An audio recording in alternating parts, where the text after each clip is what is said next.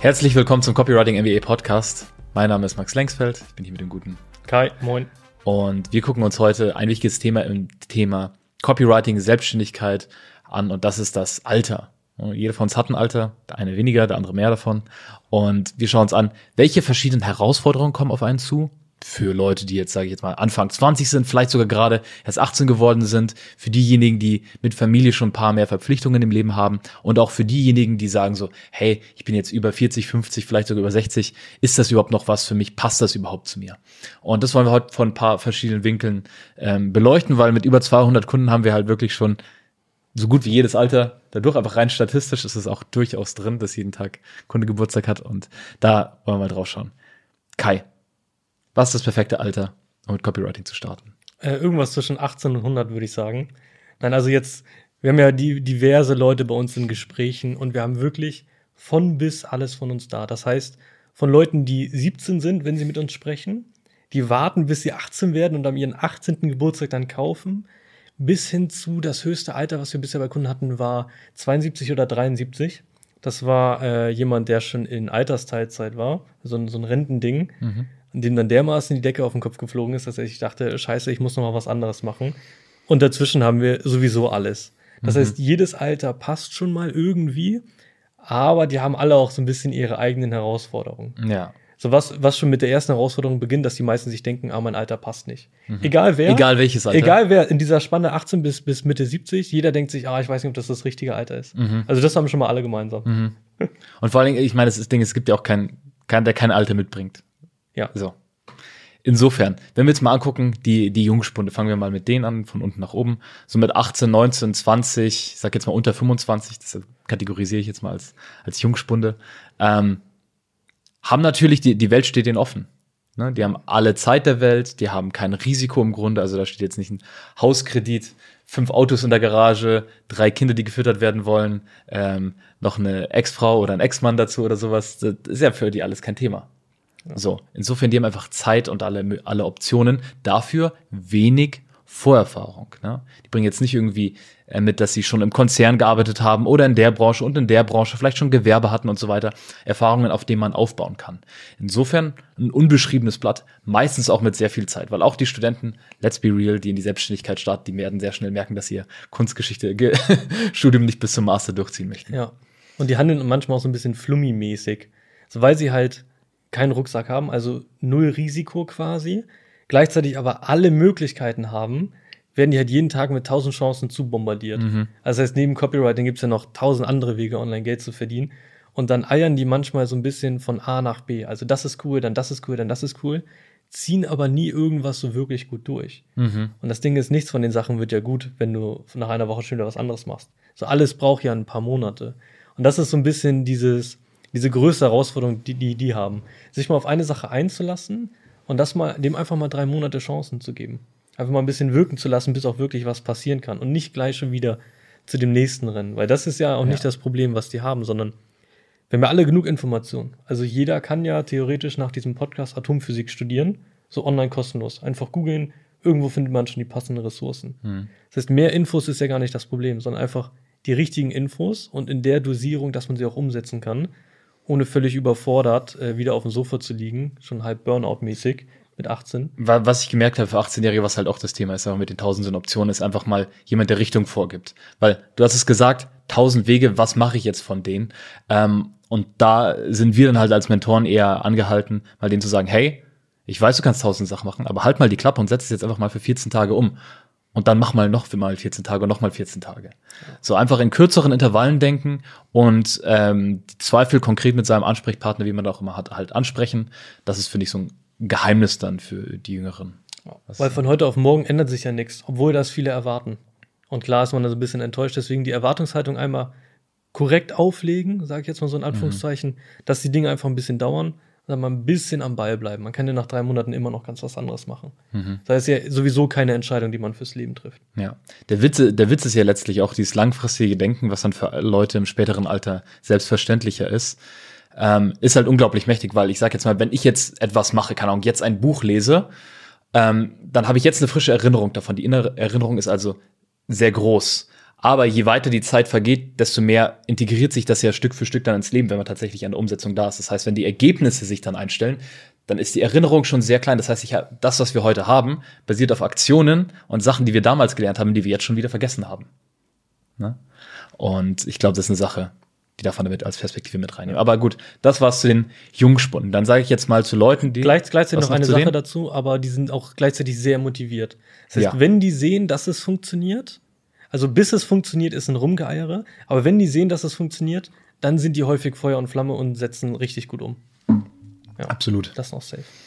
So, dann würde ich jetzt sagen, mal die, die, die zweite Stufe, Leute, die im Leben stehen, äh, Berufserfahrung haben, gegebenenfalls Kinder und Familie halt haben, egal ob jetzt Mann oder Frau, egal ob erziehend, alleinerziehend, in Beziehung, was auch immer. Wie, wie gehen die mit Copywriting am besten um, wenn sie ja. die Selbstständigkeit starten? Also die haben, bevor sie starten, häufig schon sehr bewusst die Entscheidung getroffen. Das heißt, abgewogen, macht das wirklich Sinn, kann ich das wirklich in mein Leben bringen und so weiter. Das heißt, die irren weniger rum, die sind mehr, mehr straight. Aber da muss das halt in den Alltag passen. Hm. Das heißt, da ist dann echt die Challenge, okay, wie kann ich das neben meinem Job machen? Weil von jetzt auf gleich den Job zu kündigen, geht für viele nicht, wegen Fixkosten, Hauskredit, Kids, man ist dran gewöhnt, Auto und so weiter. Das heißt, es muss ja nebenbei laufen. Das heißt, kurzfristig, so für die nächsten paar Monate, ist es halt täglich eine Stunde mehr Aufwand. Mhm. Und diese Stunde wirklich in den Tagesablauf mit reinzukriegen, regelmäßig zu machen, am Ball zu bleiben, das ist für die so ein bisschen die größte Challenge. Absolut. Und äh, wir haben so als Sweet Spot, zumindest sehe ich das auf jeden Fall so, wenn jemand vom Angestelltenverhältnis in die Selbstständigkeit starten möchte, hat es ja verschiedene Gründe. Entweder ist es, der Job taugt mir überhaupt nicht und ich habe schon mehrere Jobs durchlebt, deswegen gehe ich nicht davon aus, dass es im Angestelltenverhältnis irgendwann mal noch was für mich wird, weil ich immer wieder das Ding habe, ich will mein eigener Chef halt sein oder was auch immer. Das zum Beispiel. Oder ich verdiene zu wenig in meinem Job und ich möchte mehr verdienen. Wenn es jetzt der erste der Fall ist, dann willst du natürlich so schnell wie möglich daraus transferieren, um dich halt besser zu fühlen in deinem Alltag. Äh, wenn das zweite der Fall ist, dann geht es vielleicht nicht unbedingt darum, den Job komplett loszulassen, sondern einfach festzulegen, okay, wie viel mehr brauchst du? Sind es 1000, 2000, 3000 oder wie viel auch immer? Und dann das reinzuholen. So, und dann vielleicht die Zeit im Job zu reduzieren, sodass du zwischen den zwei Tätigkeiten immer noch genügend Zeit fürs Leben halt für dich hast. Ja. So, das ist, was ich da halt ein bisschen sehe. Und gerade die erste Gruppe, die eher aus dem Job raustransferieren möchte, bei denen macht es halt Sinn, wirklich erstmal das Monatseinkommen, das sie in ihrem Angestelltenverhältnis haben, einzuholen und dann zu schauen, okay, kann ich das zwei, dreimal replizieren und dann halt in der Zeit vielleicht schon so zu wirtschaften, dass sie zumindest für ein paar Monate Rücklagen haben, dass wenn bei jetzt der Job wegfällt und auf einmal die Selbstständigkeit, warum auch immer, jetzt ein bisschen langsamer ins Laufen kommt nach den ersten Monaten, dass dann halt nicht sofort der Überlebensmodus ist und die Person sofort wieder zurück in den Job springen muss. Ja. Das finde ich ist so der perfekte Mix für jemanden, der raus möchte aus dem Angestelltenverhältnis. Und am besten so ein paar Monate Rücklagen, so Minimum drei Monate Fixkosten als Rücklagen. Dann ist das auch viel, viel leichter, den Übergang zu machen. Mhm. Was die Zielgruppe, ähm, also die, ich sage jetzt mal Berufstätige so im Allgemeinen, was die aber sehr gut hinkriegen, ist, Zeit wirklich effizient zu nutzen. Ja. Das heißt, wenn wir jetzt mal schauen, bei den vorherigen, so ich sage jetzt mal roundabout 18, ist es häufig so, dass wenn die sich mal eine Stunde hinsetzen, diese Stunde nicht 100% produktiv ist. Da wird durch, durch Insta gescrollt, gedanklich driftet man irgendwie ab. Man ist auf Recherche, ist dann wieder bei, bei LinkedIn unterwegs, so kennen, kennen wir alle.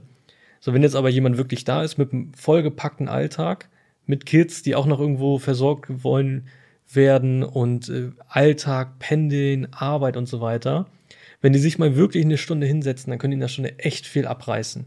Ja. Und das unterschätzen viele. Also das reicht ja schon. Eine Stunde am Tag, eine wirklich produktive, ist ja schon wirklich geil. Mhm. Und die, also das, was wir jetzt besprechen, trifft eigentlich auch auf die dritte Altersgruppe, sage ich jetzt mal zu, die vielleicht schon bei denen die Kinder aus dem Haus sind, die jetzt nicht so viele alltägliche Verpflichtungen vielleicht haben, die vielleicht noch beruflich aktiv sind, vielleicht nicht. Ähm, beide haben so gemeinsam, die wissen halt, die Zeit im Leben ist begrenzt. So für den 18-Jährigen, für den ist halt so, whatever, natürlich will ich alles jetzt haben, aber gleichzeitig leben sie auch, als würden sie für immer leben. Während, halt, ich sag jetzt mal, irgendwann klar wird, hey, ich habe jetzt die Zeit, die ich hier hab, und in der kann ich was Bestimmtes reißen, bestimmtes Leben erschaffen, ähm, das mein Umfeld auf eine bestimmte Art und Weise versorgen oder halt nicht. Hopp oder top. Entweder du machst es oder du machst es halt nicht, es geschieht nicht. Weil Leute halt ab einem bestimmten Alter auch realisiert haben, niemand interessiert's, was du machst, wie du es machst, ob du jetzt finanziell frei lebst oder ob du dein Leben lang im Job rumhängst. Vielleicht sitzt du irgendwann mit deinen Freunden und der Familie da oder öfters und sagst ihnen halt, ah, das ist scheiße und das regt mich auf und die sind vielleicht für dich, aber letztlich wird niemand für dich machen. Für die wird es wahrscheinlich auch okay sein, dir die, nächsten 40 Jahre beim Jammern zuzuhören, während du halt über deinen Alltag und deine nicht erreichten Ziele heulst. So, die wissen dann halt, hey, okay, der Peter, die Anne, was auch immer, die kriegst halt gerade nicht geschissen. So. Diejenigen, die aber so diese Kurve gedreht haben und wissen, ich möchte noch was anderes in meinem Leben erreichen, haben dann auch eine andere Dringlichkeit und Ernsthaftigkeit dahinter und in unserer Erfahrung mit dem Mentoring können das auch sehr geil nutzen, um schnell zu Ergebnissen zu kommen. Ist ja mit die krasseste Motivation, wenn man weiß, die Zeit, die wir haben, ist endlich. Okay, ich setze das jetzt so ein, ich will noch mal das Beste draus machen. Das ist so mit der größte Antrieb, den man überhaupt haben kann. Mhm. So gleichzeitig in, in dem Alter, was ich da bemerke, da kommen aber viele Ängste hoch, von wegen, ich habe jetzt die letzten 30 Jahre irgendwas anderes gemacht. Ich habe absolut keine Ahnung von dem Marketing, Online, Copywriting und so weiter. Ja kann ich das überhaupt noch lernen? Ist das physisch überhaupt noch möglich? Mhm.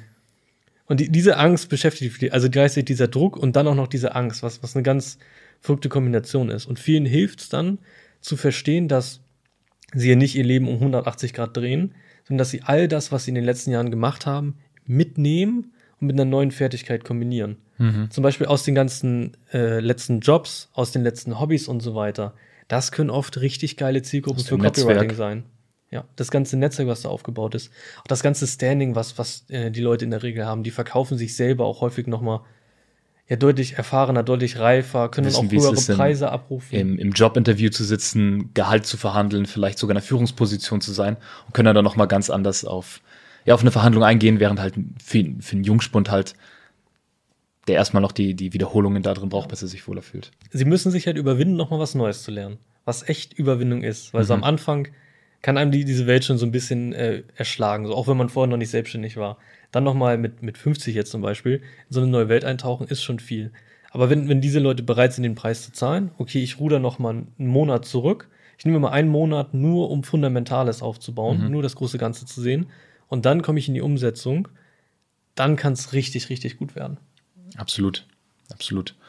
Hm, was ich da auch häufig sehe, oder du hast es gerade eben schon angesprochen mit der Berufserfahrung, die sie mitbringen. Ja ja, es ist was Neues lernen, aber das finde ich das Schöne an Copywriting, es ist so versatil und fast je kurvenreicher dein Lebenslauf ist, umso mehr Futter hast du. A, um empathisch mit Menschen zu sein, wenn du dann für deine Klienten, also deren Endkunden, Texte schreibst.